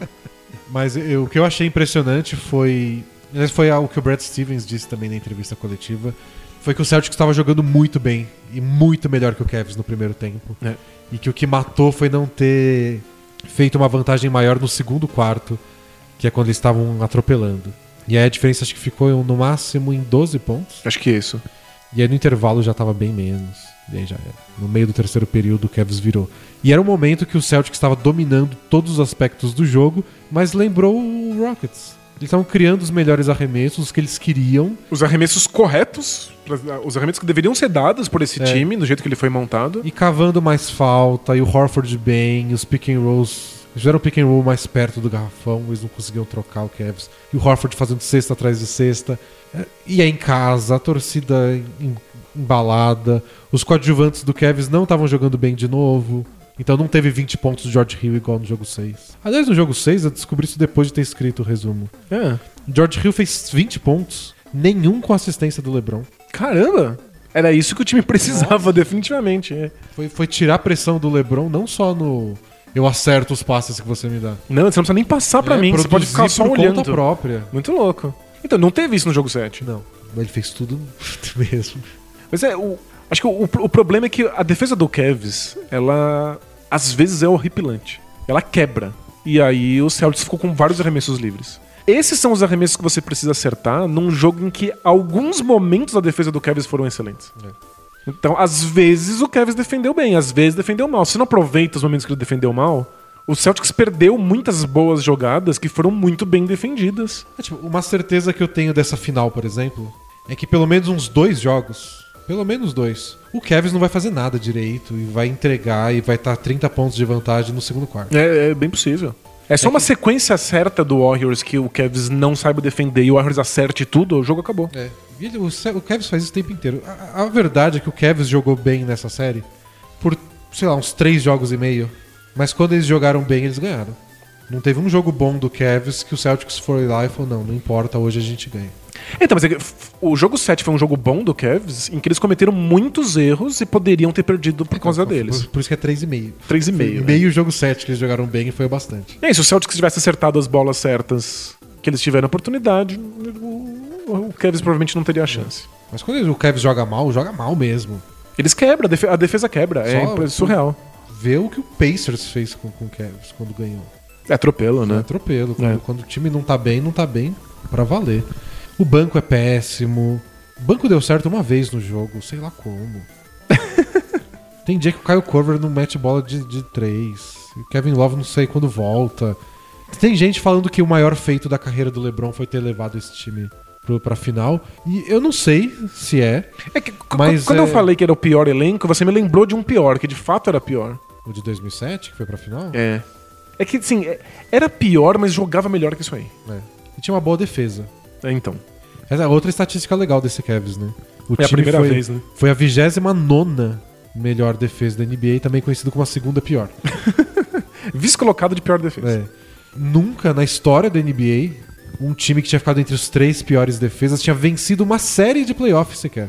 Dessa vez eles venceram Eles venceram três, três então na séries. final. Então, Podendo, assim, se tiver um eclipse aí, vencer a quarta série com É. essa defesa horripilante. Então acho que é isso. É, esse é o Cavs que pior joga desde que o LeBron chegou lá. É, tipo, é, é muito caótico. A defesa se atrapalha muito, comete uns erros absurdos, quebra no meio das postas de bola. Depende cada hora de um cara diferente. Esses caras diferentes são horríveis. é, tipo, foram dois ótimos jogos do Jeff Green. Quando que você pode contar com isso? Não, e o pessoal falando assim, agora valeu a pena acreditar no Jeff Green? Não, nunca vale a pena. O, você compra um carro, o carro te leva na esquina duas vezes e te quebra 499 vezes quando você for tentar ir mais longe, não adianta, né? Mas é que nesse caso funcionou pra te levar na esquina no dia que sua mulher teve trabalho de parto. Isso! Aí você fala, caramba, esse carro é confiável. Não, não é. E o que a gente sempre falou do golpe Jeff Green é que o pessoal vê esses jogos e aí no ano que vem vai lá e dá 13 milhões de dólares pra ele. É que você fala, ele consegue defender, ele consegue correr, ele consegue arremessar, ele enterra, por que, que não daria um contrato pra ele? Porque ele não faz isso, ele só faz isso uma vez. Ele faz isso às vezes, e às vezes de forma bem marcante. É. Tipo em jogos decisivos. Aí você fala, ah, esse é o cara que eu quero. Mas Por é isso, que eu- Há umas, uns 6, 7 temporadas que tem time gastando nota preta com o Jeff Green, achando que ele vai jogar assim sempre. E não joga, mas com o Cavs funcionou. Isso que é o mais impressionante dessa final Warriors e Cavs. No começo do ano, parecia tipo, não tem como não ser. É, todo mundo achava que era, porque O- eram, os, eram os, os dois times estavam muito à frente dos É, outros. tipo, o né? leste não tem outra força. E o oeste até tem forças, mas não no nível de Curry, Clay Thompson, Durant, Draymond Green, um time bicampeão da NBA. Então você pensava, é meio inevitável que aconteça isso. E aí aconteceu mesmo, mas você olha, tipo, as últimas semanas, ou no caso do Cavs até o ano inteiro, e só tinha tudo pra não acontecer. Parecia o, o, o cenário mais improvável. A gente tá vendo uma coisa que, sim, estatisticamente não deveria ter acontecido. Semana passada, os dois estavam a uma derrota de ir. Eles estão perdendo a série. Os dois viraram a série. Os dois venceram o jogo 7 fora de casa. Os dois viraram o jogo 7, O não jogo foi nem a 7. série. É. E, é- e é, historicamente é 80% de. Por isso que eu sempre falo que na dúvida aposta no time da casa. 80%. É 80%. E jogo 7 você pensa assim, né? Tipo, os caras jogaram seis vezes e dividiram as vitórias. É porque tá muito pau a pau. Qualquer vantagem faz diferença. E mesmo né? assim, 80% das vezes o time da casa leva. Acho que é porque a- estar jogando em casa é muita diferença. É. Esse jogo tá equilibrado, né? E aí os caras vão lá e são duas vitórias dos visitantes. Só pra dar Cavs e Warriors de novo. É. É por isso que a gente tem que respirar fundo, resistir a essa tentação de falar, meu Deus, não acredito que é isso de novo, e ver que são dois times diferentes, com jornadas diferentes, com trajetórias diferentes que vão, calharam de ter os mesmos nomes. Calhou de que um chama Cavs e outro chama Warriors. De que tem lá o Curry e tem o LeBron. Mas, nossa, são circunstâncias muito distintas. A Rachel Nichols, que apresenta aquele The Jump na ESPN, ela tava falando do, do episódio 4 da final. E que muita gente não queria, eu até entendo, porque é legal ter novidade. E, E nunca tinha acontecido o episódio 3, então aconteceu o episódio 4, já é, É. esquisito. E o Rockets era uma história ótima, é um, um time legal, com bons personagens, com um monte de gente babando para finalmente. Gente com, com carreiras espetaculares, só querendo botar uh, O carimbinho, o carimbinho tipo, também foi campeão. E que jogou muito bem e tudo mais, e merecia. E até uma série Rockets e Celtics foram dois dos melhores jogos da temporada regular. É.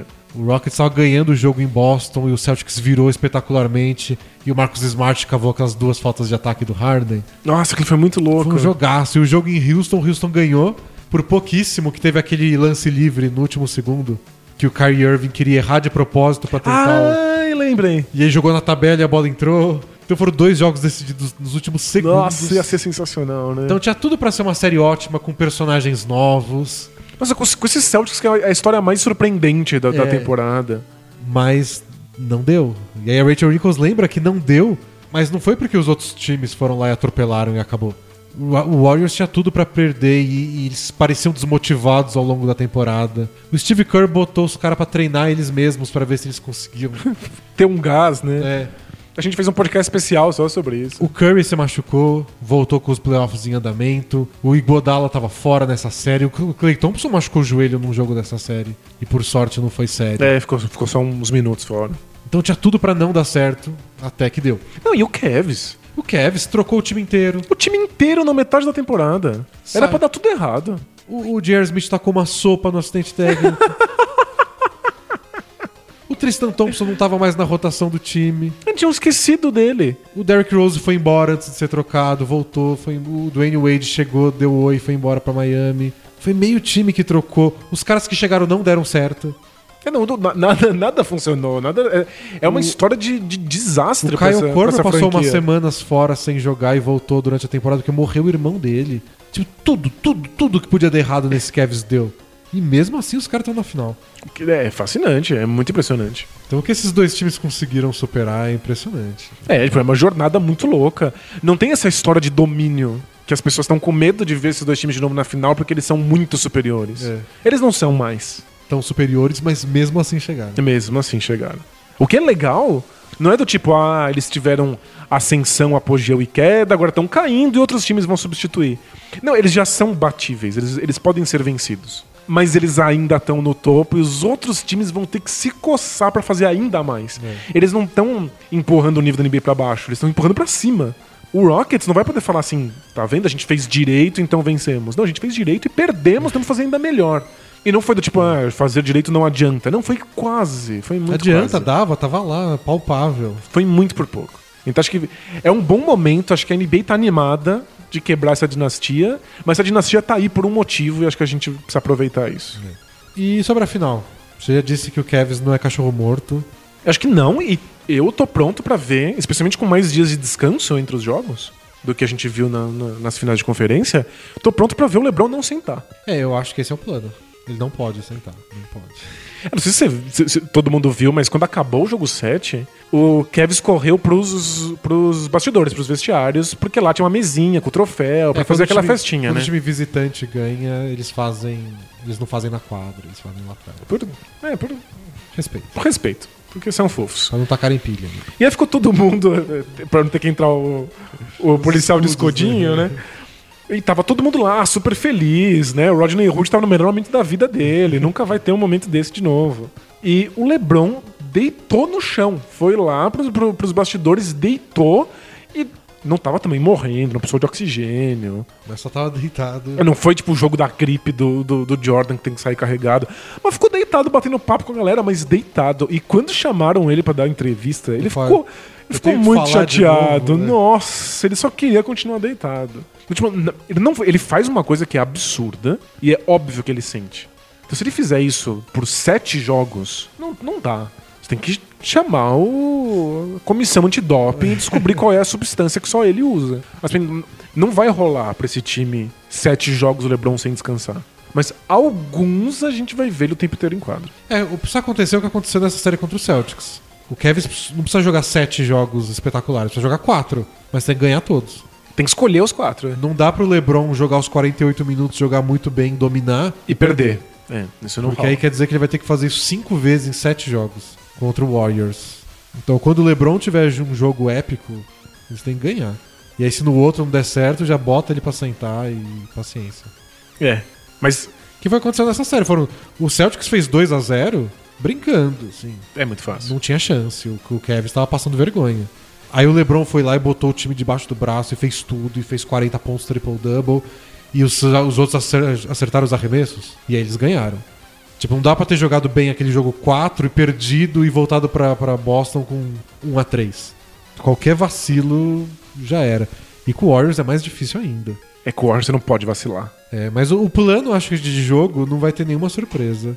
Eu acho que vai ser bem parecido com o que o Rockets fez.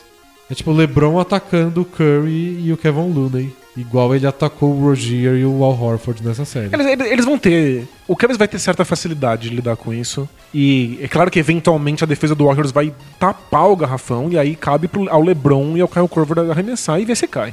Com sorte vai cair e a gente vai ter uma série disputada. Mas eu acho que o, o problema é na defesa. Porque o Cavs ele tem a possibilidade de fazer o que o Rockets faz de melhor. Que é marcar pressionado de maneira muito física, perto do corpo, contestar a passe. E aí fazer o Warriors gerar um monte de, de, de turnover que vai virar contra-ataque. Mas o Cavs também tem a possibilidade de destruir a si mesmo na defesa e se- a- a- o jogo acabar em seis minutos. Então a gente pode ver dá muito certo ou dá muito errado. Se der muito certo por quatro jogos, é campeão. Eu não consigo imaginar isso. É o Cavs defendendo bem durante o jogo inteiro, porque o Rockets mostrou isso. Eles defenderam bem quase o jogo inteiro. Mas aí você cansa, né? Você cansa, ou você vacila, ou você erra até os arremessos. E não, não se dá a chance de defender a, qua- o meia quadra. E aí o Warriors vem e ganha um quarto por 17 pontos. E aí já era. Haja LeBron pra tirar 17 pontos no último quarto depois. É, não vai rolar, tem que criar uma vantagem antes disso. Quando o Rockets criou uma- boas vantagens e conseguiu, assim, resistir bravamente com fôlego o terceiro quarto, venceu o jogo. Precisa disso. Precisa ver se o Cavs consegue defender firme, se o LeBron consegue defender de maneira física interceptar passe e ainda assim atacar, criar uma boa vantagem e resistir no terceiro quarto. É muita coisa pra acontecer, né? Eles têm que ganhar os rebotes ofensivos, não tem que ter uma boa série do Tristan Thompson. E o Tristan Thompson precisa defender no perímetro, que o Curry vai atacar ele. Se eles quiserem trocar tudo na defesa e fazer essa defesa pressionada, evitando passes, Jeff Green tem que jogar bastante, porque com o Kevin Love é mais difícil fazer isso. E aí o Jeffrey Green tem que Jeff acertar tem os que jogar arremessos. bem de novo. Os caras, o J.R. Smith tem que acertar as bolas de três. Que não pode quebrar na defesa. É, é- é- é muita coisa, é, São é muito várias difícil. coisas que tem que acontecer pelo menos quatro vezes contra um dos melhores times da história. Então, provavelmente não vai acontecer. O- Warriors é amplo favorito, mas dá pra acontecer? Dá.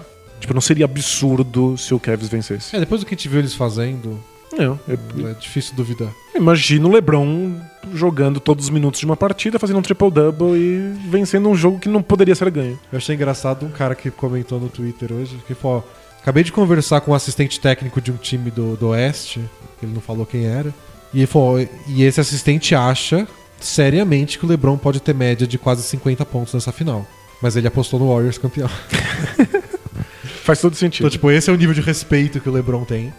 Mas ao mesmo tempo, nada do que eles fizeram parece que é o bastante pra um time desse nível. É, eu acho que o Cavs vai se sair melhor do que a gente imagina, mas não deve ser o suficiente. Acho que é só isso. Se o Rockets não foi. É, mas foi quase. Foi quase. foi. Assim, o plano do Rockets estava tudo perfeito, tava tudo certo. Faltou um pequeno, um pequeno detalhe de execução. E aí podia ter ido pra qualquer lado. Assim, eu eu não imagino o Kevin sendo um plano perfeito que, além de tudo, seja executado perfeitamente durante quatro jogos. Acho que esse é o problema. O negócio deles é tentando achar, tirar a vitória do bolso pra encurtar a série, né? Então, tipo, no jogo 3 o Jerry Smith acerta 9 bolas de 3 pontos no primeiro quarto. Então ganha esse jogo, que é um. Você gastou sua carta J.R. Smith sem camisa. É um baralho de cartas limitadas, É. né? E aí você tem que usar na hora certa. Você não pode gastar seu, sua, sua carta boa. No, tipo, truco. A gente tá jogando em dupla. Eu uso uma carta muito boa, você usa uma carta melhor ainda. E a gente ganha essa mão com duas cartas. Tipo, É, usa tudo de uma vez. E tem outra, se a gente tiver tipo, um jogo bom do J.R. Smith e um jogo bom do Kyle Korver juntos, tá desperdiçando. tá desper- e se o Kevin perde isso, aí acabou a Aí série. acabou a série. Aí adeus. Porque é o que aconteceu nessa série contra o Celtics. É, um bom jogo de tal jogador. Ganhou, baixou de 2 a 0 pra 2 a 1 Um bom jogo desse cara, 2 a 0 pra 2 a 2 Larry Nance jogou bem. Pegou um monte de rebote ofensivo, aproveita. Aproveita, é. Que de repente o melhor de 7 virou o melhor de 3. E aí você ganha o jogo 6 em casa pra se salvar, e aí virou jogo 7. É um jogo único, aí foda-se. É, viu o que acontece. Aí o LeBron não, não, não, senta um segundo e tem É, que fazer o, sozinho. aí o LeBron não senta o segundo, aí o Celtics tem um aproveitamento ruim de arremesso. Porque pode acontecer. É. Então, o Warriors tá, tá, tá nessa. O Warriors sabe que pode errar todos os arremessos de 27 arremessos de 3 pontos seguidos que eles tentarem. Faz parte do, do esquema do Warriors. É que eles podem parar isso a qualquer momento e fazer uma jogada individual com o Durant de, de meia distância. É. Eles têm uma arma ofensiva que é sem paralelos, que tira você de, de buracos eventuais. No- na analogia do, do baralho, o Duran é a carta na manga que você usa pra, pra roubar, né? Isso, é, é, dá, dá aquela roubadinha básica, Eu já- dando tudo errado. Eu já sou muito bom nesse jogo. Se por acaso der errado, eu tenho esse, esse, esse o zap aqui.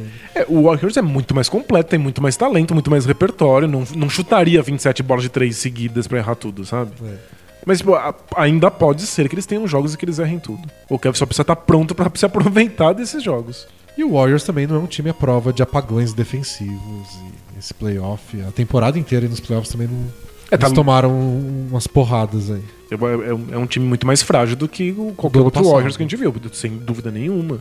E, e, inclusive, ofensivamente. Eles têm muita dificuldade de não perder a bola. E eu não tô convencido ainda de que é uma questão do time. Eu acho que as defesas da NBA estão mais preparadas pra isso. Eu acho que a gente viu o Warriors jogar o suficiente pra gente saber o que a gente deveria estar fazendo.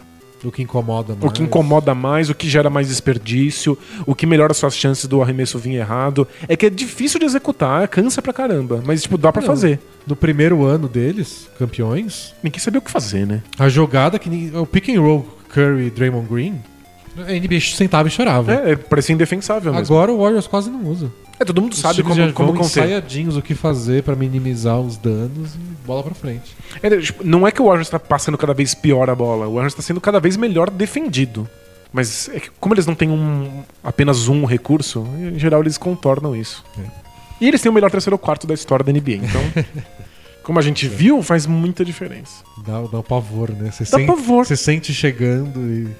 E já era, já saiu daquela parte de ser questão tática. Começa a vir aquela coisa de, tipo, a gente sabe que a gente pode dominar no terceiro quarto. Você sabe que dá. deles, é, a né? confi é, é confiança. Você sabe que dá. Você sabe que se você acertar os próximos dois arremessos, o jogo muda.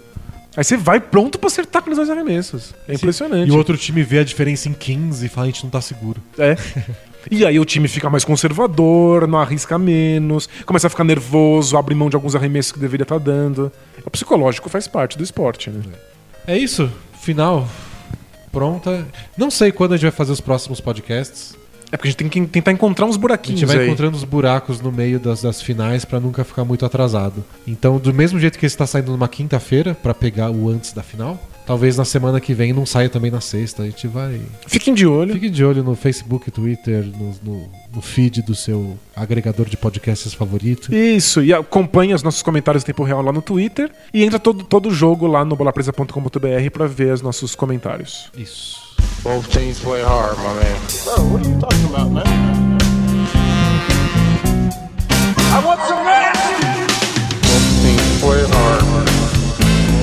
É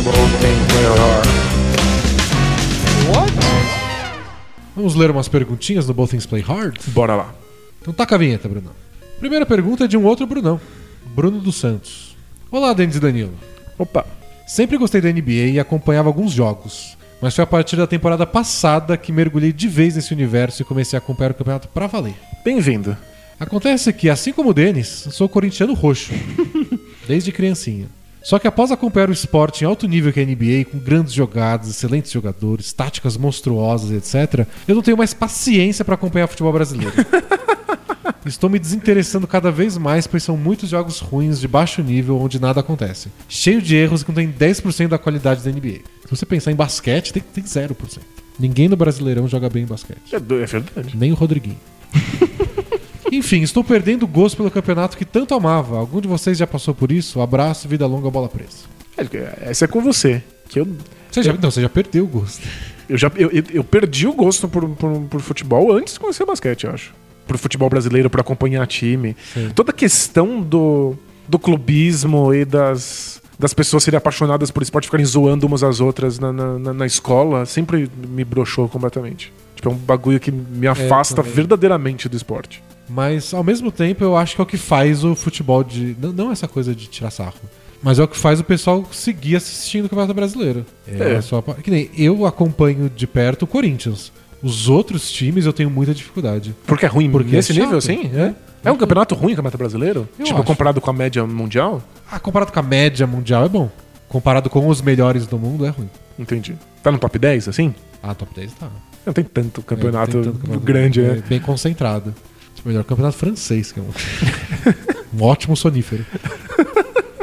Mas Mas é, é broxante acompanhar até a, a- questão da- da- das histórias que a gente sempre fala, da temporada, porque tem.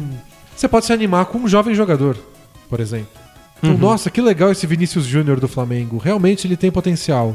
Real Madrid comprou já. Deve sair no meio do ano. Sério? Tem 18 anos, sei lá, 17. Nossa, não dura nada. Então hoje eu tava assistindo, acho que era a reprise daquele linha de passe da ESPN, e a grande discussão era que jogador que está próximo de ser vendido vai fazer mais falta para o seu time. Tipo, que bosta, né? Então imagina você tá acompanhando a temporada da NBA. A gente adora NBA, tá fazendo aqui podcast toda semana, tal time é favorito. Só que aí chega no meio da temporada, no trade deadline, e não é que os times vão trocar de jogadores. Os caras vão embora, Eles vão assim. embora. Os Então, melhores, né? quem vai sentir mais falta? É o, o Rockets que vai perder o Harden que vai pro Real Madrid? Ou o Warriors que vai perder o Curry pro Barcelona? Ah, que lixo, eu não quero mais ver. Mas é, é por causa do calendário, é isso? Nosso calendário que é cagado?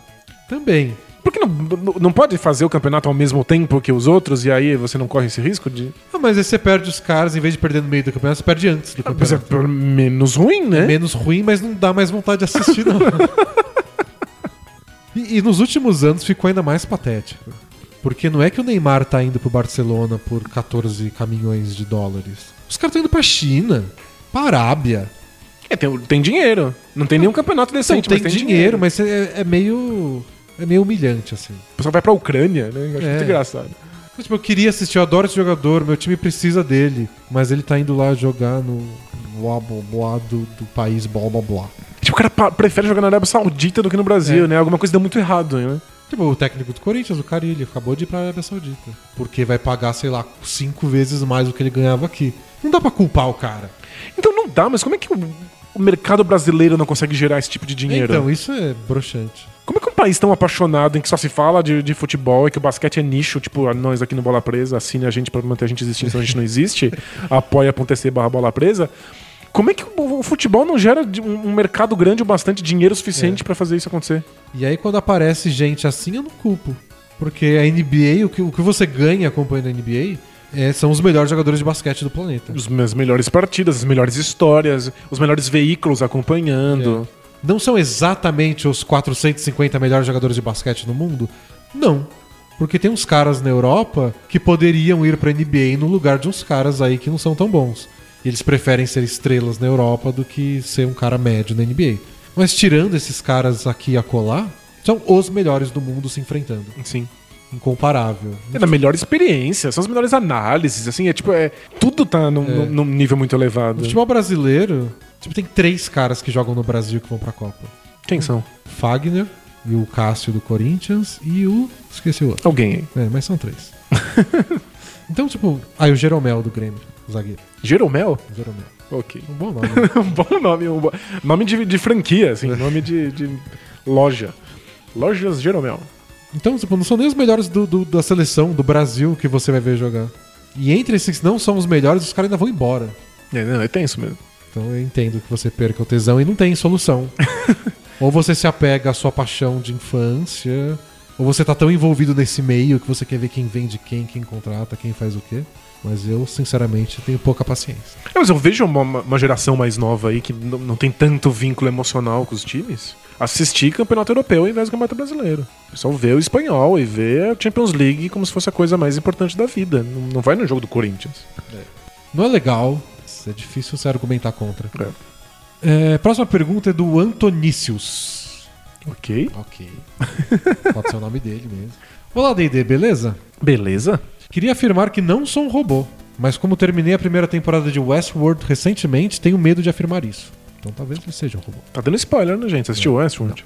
Mas eu acho que deve ter robôs que não sabem que são robôs, então. Só queria falar que finalmente, depois de muito maratonar desde o começo dessa temporada, ouvindo todos os podcasts e lutando para alcançar vocês ao fim dessa temporada, consegui no podcast 160.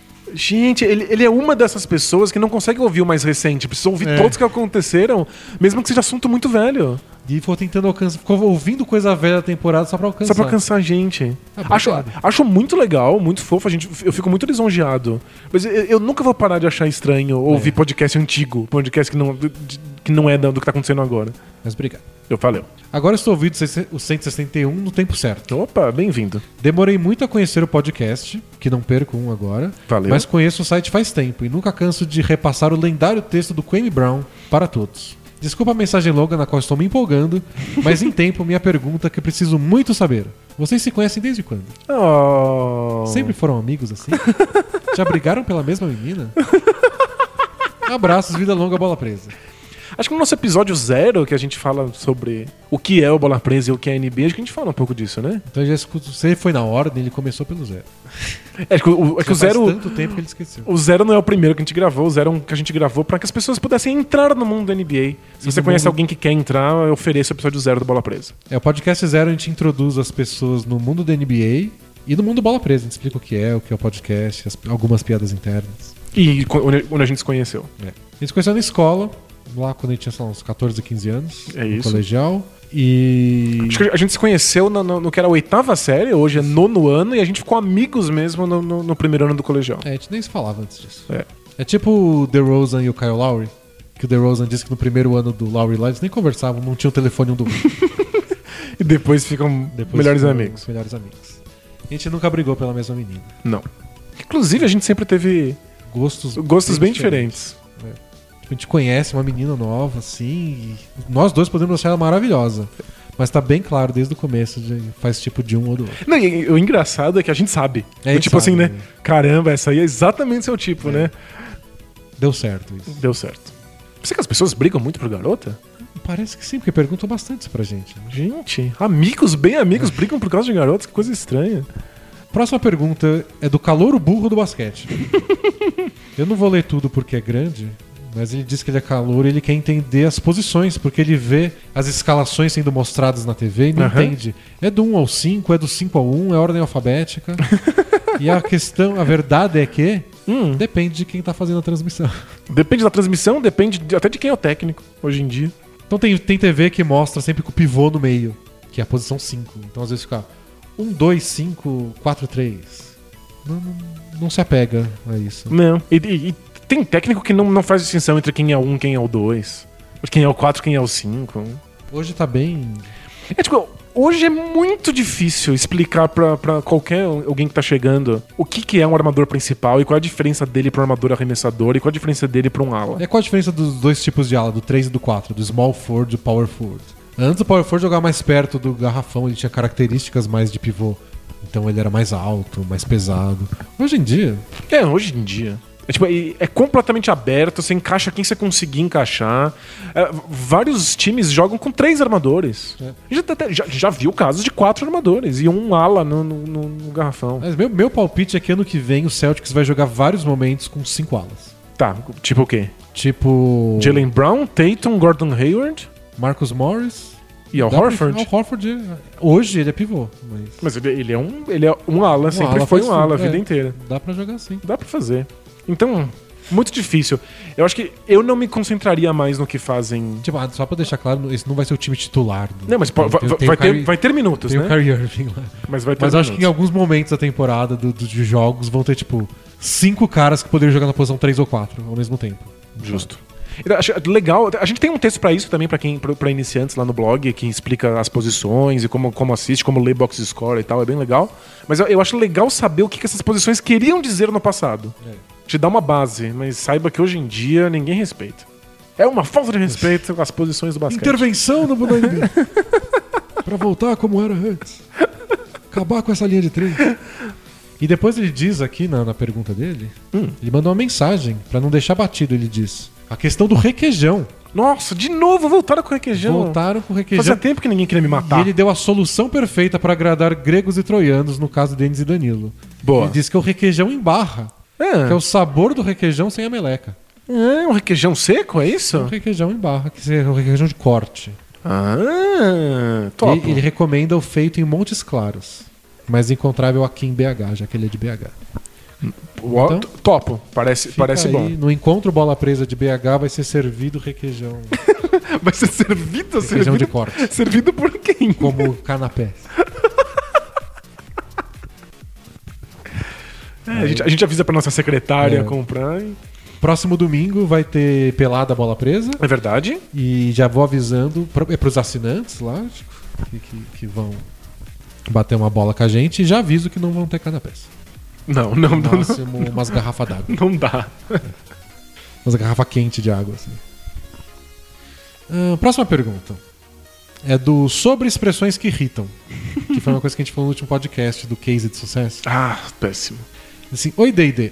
Gostaria de compartilhar a ira que eu tenho quando o Denis fala em tocar a bola. Nada me tira da cabeça que tocar a bola é coisa de futebol. Ah, é? Inclusive foi o que eu aprendi quando frequentava escolinhas de basquete, quando criança. Talvez por isso tenha me acostumado a escutar o verbo passar e não tocar a bola, quando refiro-me ao basquete. Nem por isso vou deixar de ouvir vocês, como aconselharam no podcast passado. Não vale a pena estragar a relação por isso. Aí a minha resposta já tava no PS dele que ele escreveu aqui. Vamos lá. Ele colocou PS.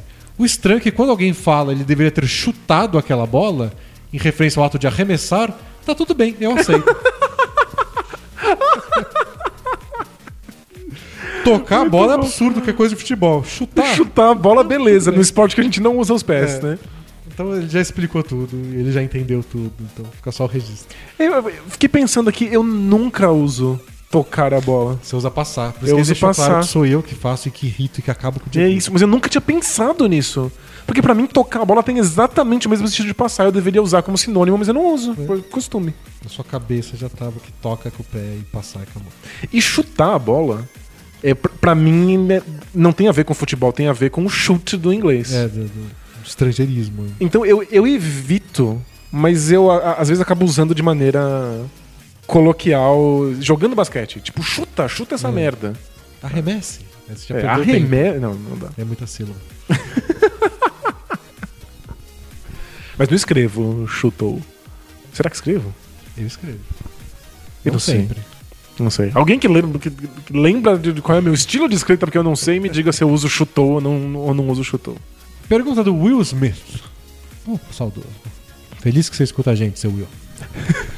Olá, bola presa. Não sei se vocês viram, mas o jogo Detroit Become Human, que você comprou Sim, e tá vai me aqui. emprestar, Quando você acabar o God of War. é, é- é desleal, assim, nossa relação gameística. Porque ela funciona assim: o Danilo torra a grana com o jogo e eu pego tudo emprestado. Essa é. Você- basicamente se aproveita do fato de que eu não consigo não comprar, que eu É. não consigo resistir. Por isso que. Ah, qual videogame eu vou escolher na próxima geração? O que o Danilo escolher. Eu não pego o jogo emprestado. Ai, me sinto usado. É, mas é com muito amor. A gente pode rachar os próximos. A, a- a gente racha o NBA, que aí faz sentido. Então, dizer que eu não sei se vocês viram, mas no jogo Detroit Become Human tem referências a androids dominando o basquete no futuro próximo. É verdade. Em 2038 Fato. no game. Vocês têm algo a ver com isso? Abraços. é que assim, não é que a gente é um gênio porque a gente falou que vão ter androids. É lógico, é o que vai acontecer, não tem dúvida. Então, isso é muito, muito engraçado. No Detroit, no jogo, eles falam sobre como os, os androides já são treinadores de basquete há muito tempo, inclusive, tipo, treinando jogadores individualmente pra ensinar como arremessa e tal. Mas eles nunca jogaram basquete profissional. E aí a liga tinha, a partir de 2038, permitido que cada, cada time tivesse um android. Porque os androids são muito superiores aos humanos, então cada time pode ter um android pra usar. Nossa, Legal, que né? louco. É, vai chegar esse dia, não tem Esse dia vai chegar. Um dia o Bola Presa vai ter dois podcasts, um pra falar do basquete de humanos, que é um lixo, e o do nível mais alto, que é o O de de android? androids. É que, tipo, E aí vão ter uns caras tipo LeBron que vão jogar tão bem que a gente vai começar a especular. Será Será, que ele Andro- poderia jogar com os androids? Tem que, tem, tem- tem que fazer um teste pra saber se ele já não é Android. Ele não sabe. Mas de- de verdade, eu acho que androides que façam coisas humanas melhores do que a gente tá muito mais longe do que clonar seres humanos. O nosso basquete de clones, nosso tradicional basquete Ah, de sim. clones, O clone do LeBron vai estar jogando antes do que o muito android. antes do que o Android lebroniano. Muito antes. É, vão ter o time de cinco LeBrons enfrentando cinco Kevin Durant. É isso. Vai ser, vai ser show. Show. Fera. Ser fera. Tá aí expressões ho- horripilantes. é, que mais? Quantas perguntas a mais você quer ler? Duas. Duas. O Canarinho Pistola, ele falou que o, nome dele não tem a ver com a pergunta, mas só porque ele tá bravo, que proibiram o Canarinho Pistola de tirar fotos oficiais com a seleção brasileira na Copa. FIFA barrou o Canarinho Pistola. Você tá zoando? Sobre que pretexto? Não sei. Por que, que não pode? Acho que só coisas da FIFA, só o mascote da FIFA deve poder entrar no campo. Nossa, que absurdo. Deixa o Canarinho, FIFA. uh. Ele vai ficar mais pistola ainda de não poder entrar. Mas não tem nada a ver com, com o Canarinho Pistola. Só o nome que ele assinou. Ele diz assim: Galera, eu sou assinante, então espero que seja privilegiado com a leitura dessa mensagem. É que assim, ele não mandou nenhum comprovante de que ele é assinante. Eu tô lendo porque eu tô lendo. Assim fica fácil, né? Tem que mandar você uma, uma- uma selfie sua acessando o Apoia-se com o Jornal do Dia. Aí a gente acredita. É, assistindo aos playoffs, chega à conclusão que o Kevin Durant é o All-Star mais fofo da NBA. Fofo, defina fofo. E tá sempre dando apoio aos companheiros, dando high five, tapinha na bunda, mesmo que eles façam algumas bobeiras no jogo. Então minha pergunta é: quais os jogadores mais fofos da NBA pra você? Aquele que é sempre gente fina nas entrevistas e com os companheiros de time. Tchau, tchau. Não vou ler daquele outro jeito, que aquele jeito só eu e o Gerd Wenzel podemos falar. Isso, e, e outra, as pessoas que pulam o final iam ter que pular agora. É. Na verdade, só o Gerd Wenzel pode falar, mas como ele não ouve o podcast, tá tudo bem. Ele não sabe, né? Daqui a pouco vai vir uma ordem judicial. Ó, pra mim, o mais fofo de todos os tempos nesse quesito era o Steve Nash. É, Steve Nash é imparável. Incomparável. Sério, se, Não tem uma pessoa que jogou com o Steve Nash que não fale isso. se você procurar na, na internet, você vai achar vídeos que contam quantos high fives ele dá por jogo. É sensacional. Não importa o que aconteceu, ele vai lá e parabeniza a pessoa. Ele tá sempre incentivando, sempre dando parabéns, dificilmente dando uma bronca. Nossa, acho que nunca vi o Nash dar uma É, bronca. Ele, ele era mais legal disparado. Gente, e, e tem o contrário. Que tipo, já viu o Chris Paul parabenizar alguém por qualquer coisa? Não. Ele tá sempre putaço. Ele é o canarinho putaço, o Chris Paul. Ele tá sempre bravo porque alguém errou alguma coisa, tá sempre Chris brigando com alguém no, no, no banco. O Chris Paul é, tipo, difícil de conviver. E o Nash é o cara mais gente boa do planeta. É. Hoje tem uns caras que parecem muito legais se você é amigo dele. Senão ele é um dos mais chatos. Então, pra mim, ele é o vencedor dos dois lados, que é o Jimmy Butler. Ele é o cara que corre pra te- tirar você do chão, É, né? Mas quando ele fica puto com você também, Nunca mais vai passar a racha o bola. elenco em dois, assim. É, O Jimmy Butler, eu acho que ele pode ser o mais legal, mas não é o mais legal com todo mundo. faz sentido. Mas o, o Durant tá mesmo nessa lista de fofos. o Kevin Durant é bem tranquilo. Eu acho que o Curry também. É por isso que o Warriors funciona. É porque é um monte de gente muito de É, boa. Só tem um, um Draymond Green. Não dá pra ter dois. É, eu não sei nem se eles assim, são muito fãs do Draymond Green. O Clay Thompson é tão de boa Que ele não tá nem lá. Que ele não consegue nem ser legal com os outros. ele tá só, só existindo lá. O comentário no Twitter essa semana que o, Cru- o Clay Thompson parece que ele sempre, em todos os momentos da vida, parece que ele acabou de acordar de uma soneca. que também, tipo, hã? É, legal, da hora. É, tipo, ele, ele parece um hippie muito feliz. Que eu imagino que deveria estar vendendo pulseirinha na rua. Que assim, tipo, É. "Ah, compra. Não, não compra. Tudo Ah, bem, beleza. cara. Paz e amor. É. De boa. Engraçado que no jogo 6 ele já acertou aquele monte de bola de 3. E depois ele falou, não, tipo, eu não tava pronto pra ir embora, eu queria ganhar de qualquer jeito. E não parece assim. Mas funciona das duas coisas, então ele precisa ser muito relaxado pra dar certo num time cheio de estrelas assim. Mas, ele também precisa ser competitivo o Não suficiente. pode ser né? relaxado bastante pra não, Não se importar, se né? importar. É. O Warriors é. É um casamento feliz de talento e habilidade, e um cara que quis abandonar o time dele e ganhar menos pra ir lá, é, mas também é um bom encontro de personalidades. E talvez esse seja o principal motivo pelo qual o Durant tá aí e a gente não lembra. Porque o Durant só queria um time de boas em que ele pudesse fumar maconha. Só isso. Era só isso que ele tava afim. Tipo, eu quero jogar contra os caras bons, eu quero vencer, mas não quero aquela chatice, competitividade, loucura. O Westbrook gritando o tempo inteiro, é. Ele só queria ficar tranquilo, né? Por isso que eu acho que mesmo que o Warriors perca e que as coisas derem errado, eu não acho que o Duran vai embora tão cedo. né? Ah, não, acho que ele tá muito confortável com o clima da franquia.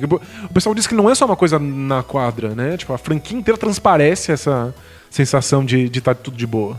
E tudo bem, vamos cancelar o treino porque ontem todo mundo ficou bêbado no aniversário do Curry. Pois é. Tá tudo bem. Imagina se o Westbrook ia deixar cancelar pra ele. Então acho que é o mais de boa, acho que é o- a galera do Warriors. Sem dúvida. Mas ó, o Nash estaria muito bem entre eles. E tem a última pergunta que é do Cortaram Minha Barba. é também grande, mas ele diz assim, ó.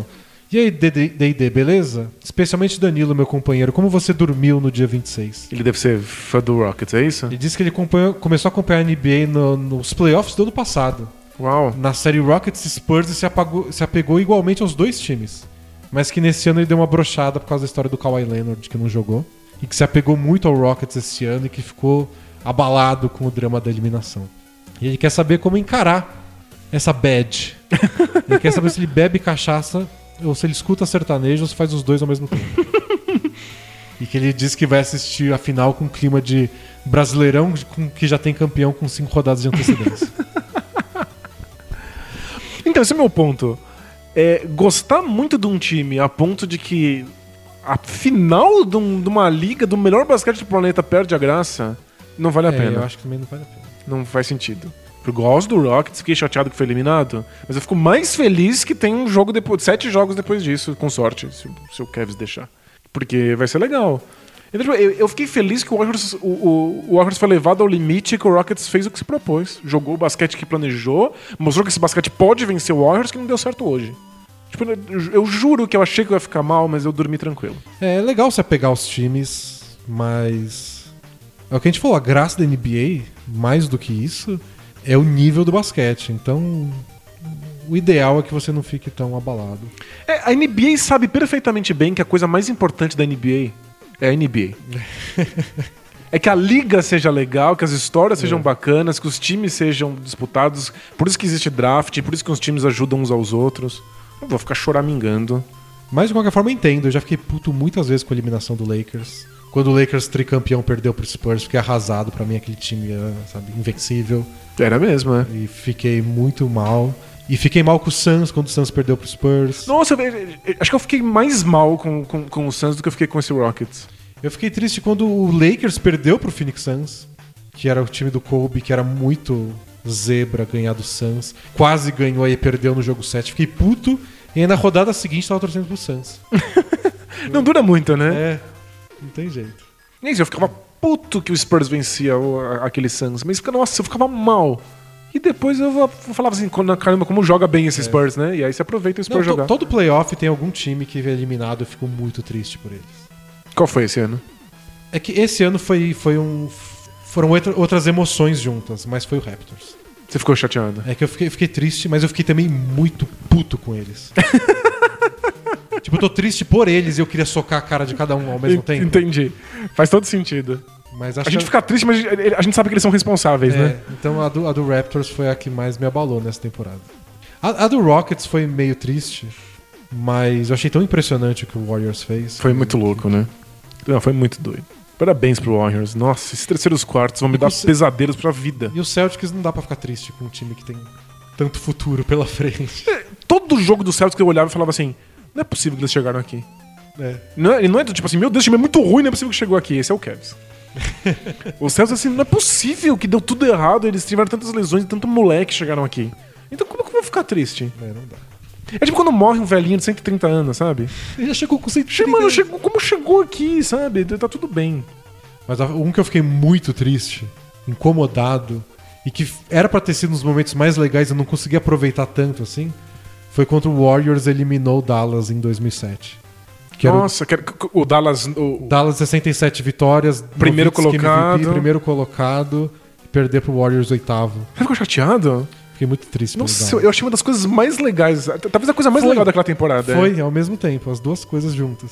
Porque o o mais divertido foi o Warriors internamente falando: Bom, se a gente for pros playoffs e pegar o oitavo lugar, a gente ganha do Mavs. Era a única certeza que É. eles tinham é que do Mavs eles conseguiam vencer. É que eu acho eu tava apegado ao Mavs desde o ano anterior. Eu achava que o Mavs de 2006 era um time muito legal, adorava aquele time, adorava o Nowitzki, adorava o Josh Howard. Os Gente, caras aleatórios que a gente gosta ao longo da vida.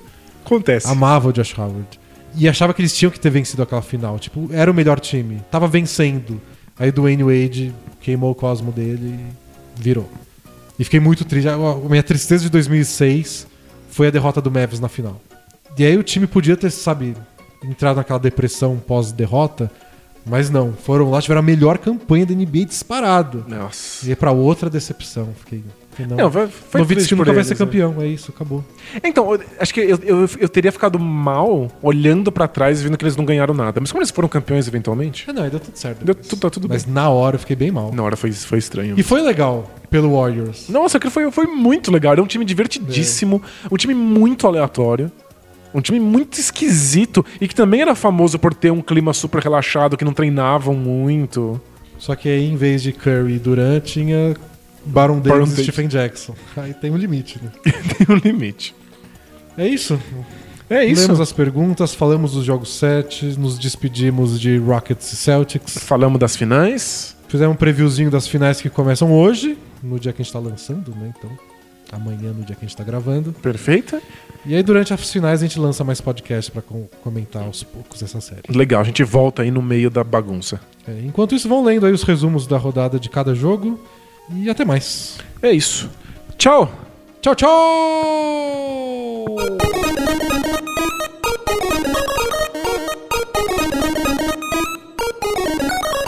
God bless and good night.